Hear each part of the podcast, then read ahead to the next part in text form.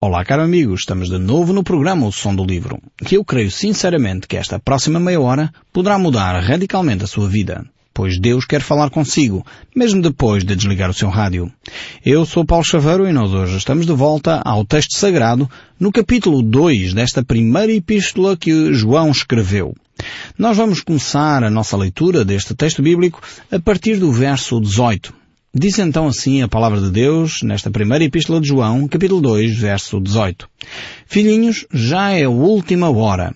E como ouviste que vem o anticristo, também agora muitos anticristos têm surgido, pelo que conhecemos, que é a última hora.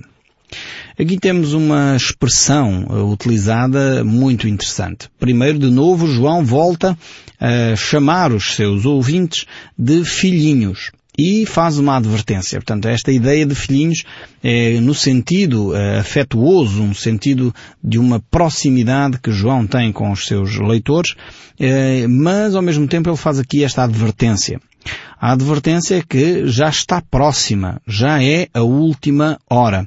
Fala aqui então o apóstolo João sobre esta reflexão de que os tempos estão breves. E ele começa a falar então nesta questão da proximidade espiritual e depois também esta atenção que os cristãos devem ter para com as situações que estão a ocorrer eh, à sua volta. Então eles não deveriam estar desatentos àquilo que estava a ocorrer nas comunidades cristãs e também no mundo. Isto é um alerta para cada um de nós. E nesse sentido ele desafia-os uh, a perceberem que a hora está para breve. O final dos tempos está a chegar. E uh, esse desafio uh, é lançado a toda a comunidade. então vocês devem se preparar, dizia João, para o que está para acontecer.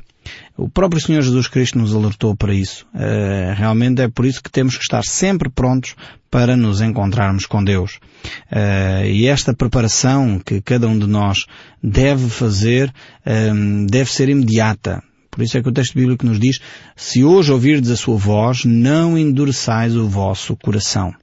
Ou seja, hoje é o dia da salvação. Hoje é o dia para nós nos reconciliarmos com Deus. Não, não deixemos, diz o povo, e muito bem, para amanhã o que nós podemos fazer hoje.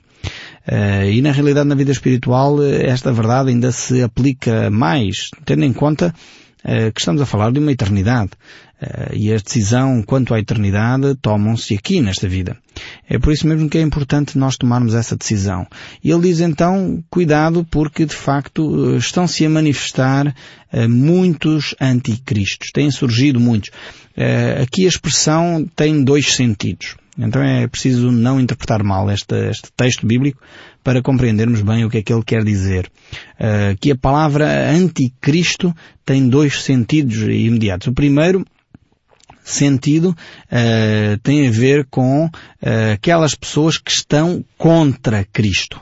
Portanto, e nesse sentido, uh, havia muitos, muitos anticristos. Também agora muitos anticristos têm surgido, diz o apóstolo João. Uh, por outro lado, esta palavra anticristo, que é composta, é uma palavra composta uh, por anti no sentido que é alguma coisa que é contra uh, e Cristo, que é a palavra central, a palavra mãe, uh, mas aqui a ideia de anti pode, além de ser contra, é também uh, algo que substitui, algo que pode uh, ser também um substituto para, não é? Então temos algo que significa contra, anticristo, e algo que se preocupa ou quer substituir a Cristo. Então é neste sentido que a palavra de Deus uh, também foca aqui a atenção. Nesse sentido, o, o livro de Apocalipse uh, traz muitas reflexões sobre esta matéria e nos mostra claramente que, uh, se por um lado há vários anticristos, há várias pessoas que se levantam contra Cristo ao longo da humanidade, haverá sem dúvida uma figura que será considerada o anticristo, aquele que procura substituir o papel de Cristo, aquele que se vai apresentar como o substituto de Cristo. Uh, isso é algo que realmente irá acontecer num futuro, pensamos nós breve, uh, mas na realidade ninguém sabe o dia nem a hora, diz Jesus, em que isso vai uh, ocorrer. O próprio texto bíblico, aqui, referindo-se mais à frente, no verso 22, diz quem é mentiroso senão aquele que nega que Jesus é o Cristo. Este é o anticristo, o que nega o Pai e o Filho. Então, João, quando está a referir-se no verso 18 a, este, a, estes anticristos, ele dá a resposta logo uh, no verso 22. Portanto, é a mesma reflexão. E quem é então este anticristo? Este anticristo é aquele que nega o Pai e o Filho ou que nega o filho e o pai. É a mesma lógica. Então, uh, tudo aquilo que se apresenta como negando a divindade de Cristo, negando a autoridade de Deus Pai, uh, de alguma forma se apresenta uh, como um anticristo. É alguém que se opõe ao ensino de Cristo. Há muitas pessoas no nosso meio que, que olham para Jesus e dizem, não, Jesus foi um bom homem, Jesus uh, foi um bom profeta, Jesus, há pessoas que fazem isto por ignorância, porque não conhecem as Escrituras, outros fazem isto porque se opõem a Cristo, querendo diminuir a pessoa de Cristo. Uh, e de alguma forma estes, uh, João diz que estes são de alguma maneira anti Cristos, no sentido que se opõem a Cristo. Não é aquela figura uh, típica do anticristo que vai assumir uh, o governo mundial, vai assumir a posição do líder religioso mundial, não é neste sentido, mas é alguém que se está a opor à, presença de Cristo, à divindade de Cristo, e João é muito categórico, porque ele está, a, de alguma forma, a fazer uma linha de pensamento, manifestando aquilo que era os gnósticos, pondo a nu aquilo que eram os pensamentos dos gnósticos.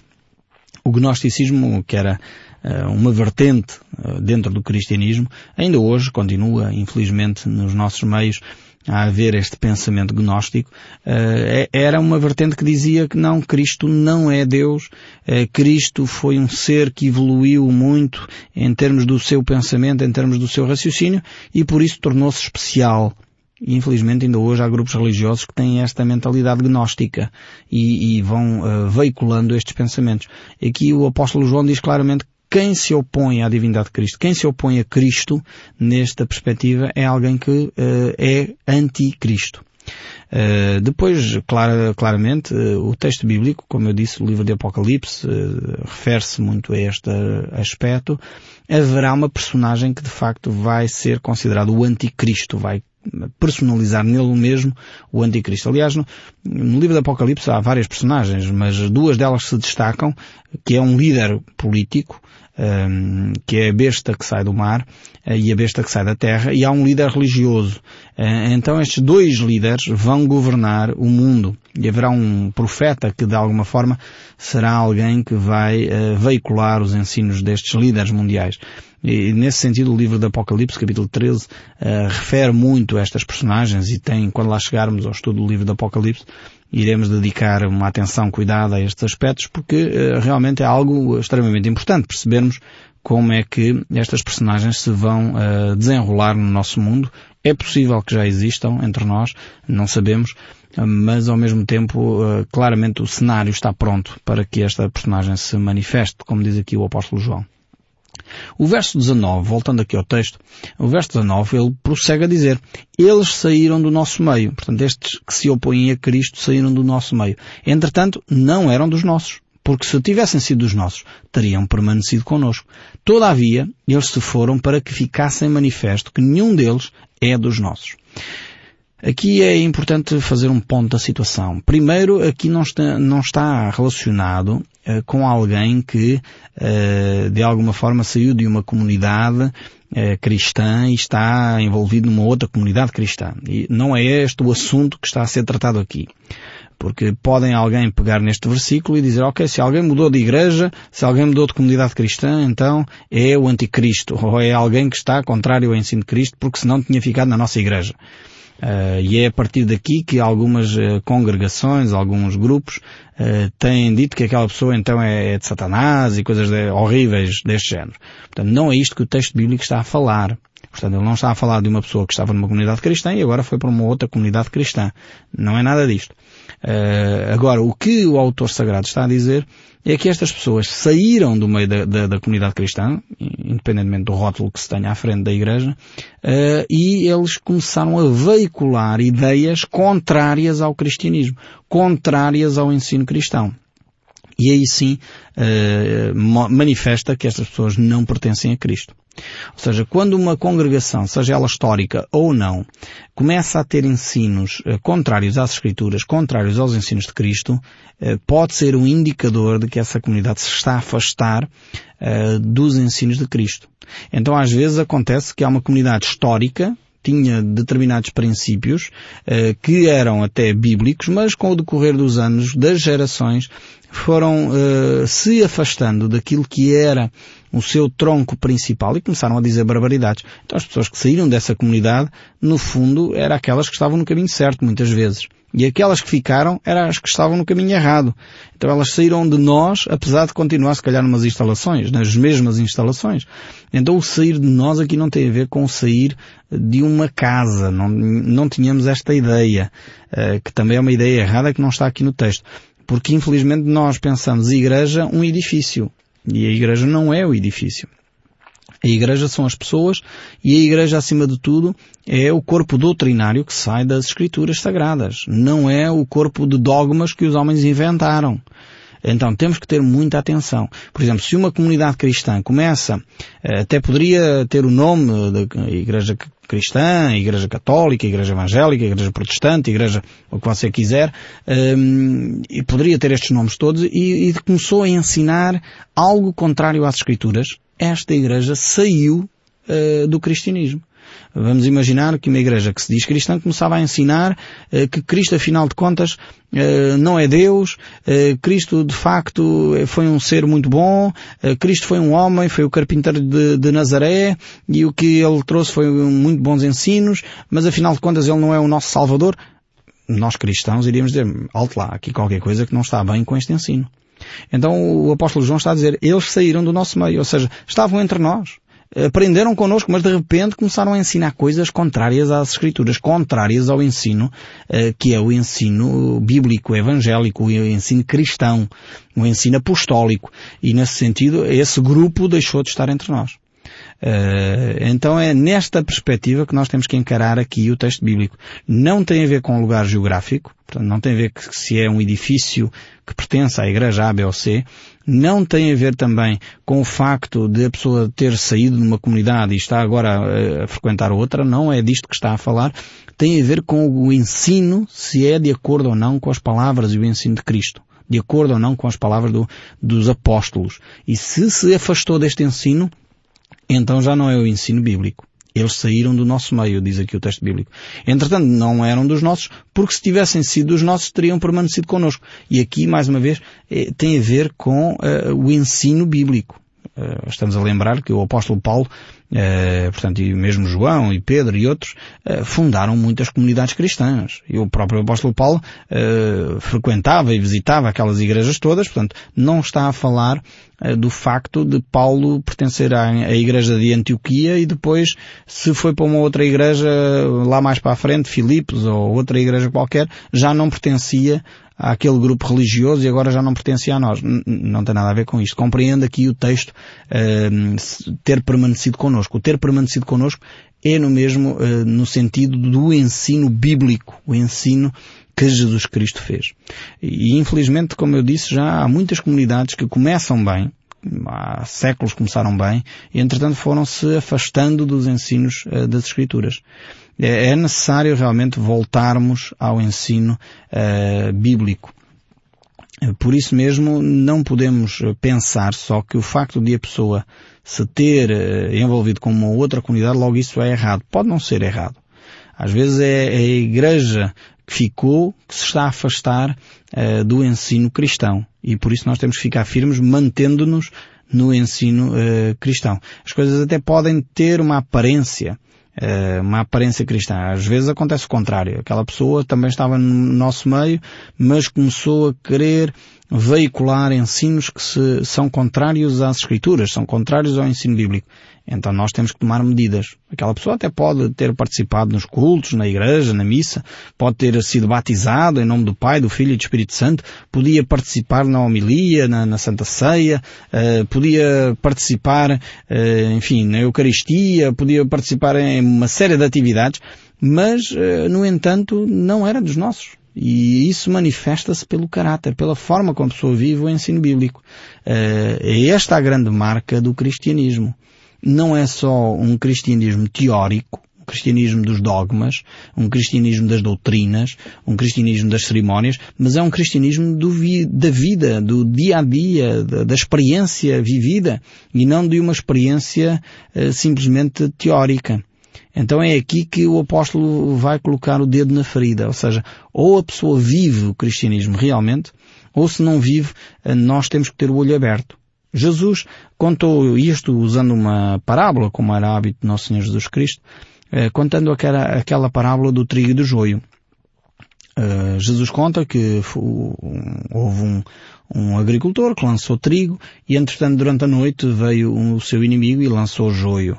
Uh, e depois, durante o tempo, cresceu o trigo e o joio e quando se, se aperceberam disso, os agricultores perguntaram, será que é bom? E vamos lá e tiramos o trigo e tiramos o joio, tiramos já o joio e o Senhor da Seara disse não, vamos aguardar o final dos tempos. E depois Jesus um, conta explica o que é que esta parábola quer dizer. E ele diz que o trigo são os filhos de Deus, o joio uh, são as sementes que Satanás lançou e elas crescem juntos. Então não tínhamos ilusões, uh, e às vezes nós temos, porque pensamos uma igreja, ok, uma igreja é tudo filhos de Deus. Uma igreja, logo automaticamente é tudo cristão. Não tínhamos ilusões. O próprio Senhor Jesus Cristo avisou, cuidado, cuidado, porque no meio do trigo há joio. Aliás, eh, entre os doze discípulos havia um que era joio, eh, Judas Iscariotes. Ele tornou-se o traidor. Ele foi utilizado por Satanás. Eh, e, aliás, foi o próprio Jesus que afirmou isso quando ele diz no Evangelho de São João, capítulo 6, verso 70, replicou-lhe Jesus, não escolhi eu um número de doze, contudo, um de vós é o diabo. Então, às vezes nós usamos esta expressão e ficamos logo, enfim, muito, muito pé atrás com estas frases, mas na realidade é o que Jesus nos ensina. Nós temos que ouvir, mais uma vez, os ensinos de Cristo. Há aqueles que são efetivamente filhos de Deus e há aqueles que não são filhos de Deus. Eu sei que isto contraria o ensino de muitas décadas. Muitos de nós pensam, não, mas ó Paulo, espera lá. Então, mas não somos todos filhos de Deus. Eu sempre ouvi dizer que todos somos filhos de Deus nós passamos a ser filhos de Deus, como diz o próprio apóstolo João, lá no primeiro capítulo logo, quando queremos no seu nome. Aí passamos a ser filhos de Deus. Antes não éramos. E é preciso nós termos bem eh, a nossa mente acertada com o ensino de Cristo. Antes não éramos. E era por isso mesmo que é importante crermos eh, no Filho de Deus a fim de passarmos a ser seus filhos. Eh, quando nós cremos no nome do Filho de Deus, Jesus Cristo, então aí passamos, recebemos esse privilégio de ser chamados seus filhos. Antes éramos eh, joio, antes estávamos longe de Deus. E muitas vezes a pessoa está na igreja, pode até ser um líder religioso e, no entanto, não ser filho de Deus. E, mais uma vez, tu estás a ficar preocupado, mas como é que isso é possível? A pessoa vai à igreja, eh, pode até conhecer muito da Bíblia e não é filho de Deus. É verdade. Eh, leia o Evangelho de João, mais uma vez, capítulo 3. Uh, quase que lhe iria dizer, depois nós conversamos. Mas como não temos muito tempo, eu vou explicar. O capítulo 3 é aquela história lindíssima que Jesus uh, relata uh, de Nicodemos. Nicodemos quem era? Nicodemos era um líder religioso da sua época, era um sacerdote daquela época. E ele chega durante a noite, perto de Jesus, com uma pergunta, reconhecendo a mestria de, de Cristo, reconhecendo a autoridade de Jesus, e, e, e Cristo tem necessidade de lhe explicar o beabá da vida espiritual porque Nicodemos uh, não percebia minimamente o que é que estava a acontecer. E Jesus explica que é necessário nascer de novo. E aquilo que é nascido da carne é carne, aquilo que é nascido do Espírito é Espírito. E importa nascer de novo. É neste novo nascimento que nós passamos a ser filhos de Deus. Uh, Nicodemos era um religioso e não entendia isto.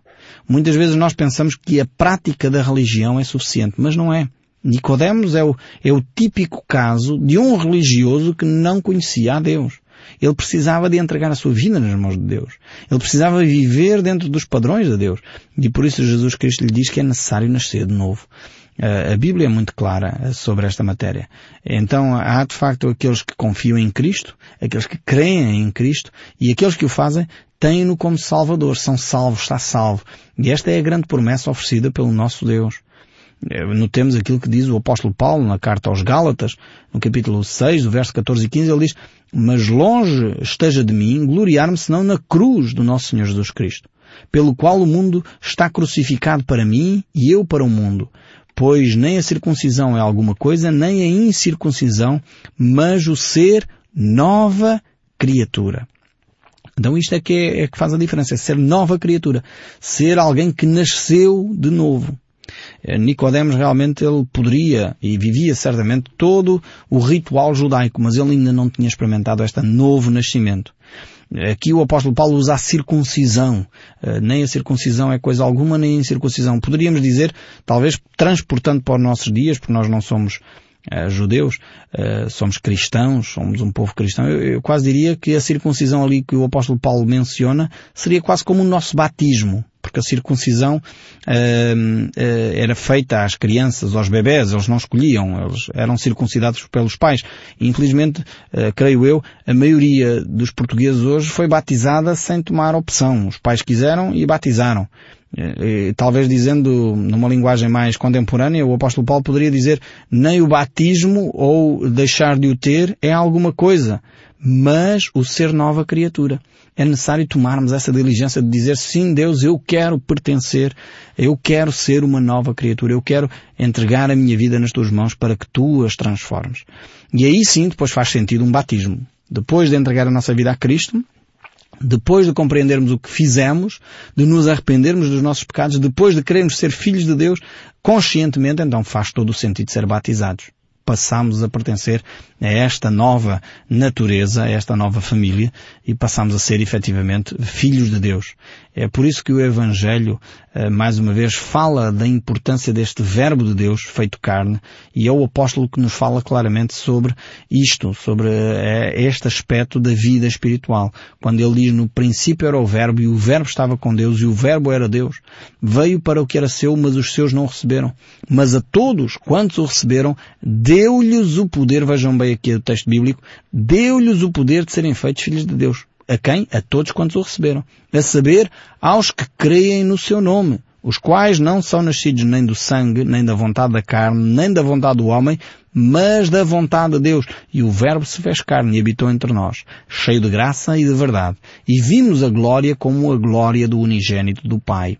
Temos então este mistério que é a nova vida que nós podemos experimentar em Cristo Jesus, eh, que é realmente aquilo que cada um de nós pode experimentar ao entregar a nossa vida nas suas mãos. E eu espero sinceramente que você tome esta decisão ainda hoje. Tome agora mesmo esta decisão de entregar a sua vida nas mãos de Cristo e experimentar essa nova natureza que só Deus pode produzir em nós através da ação do seu Espírito Santo.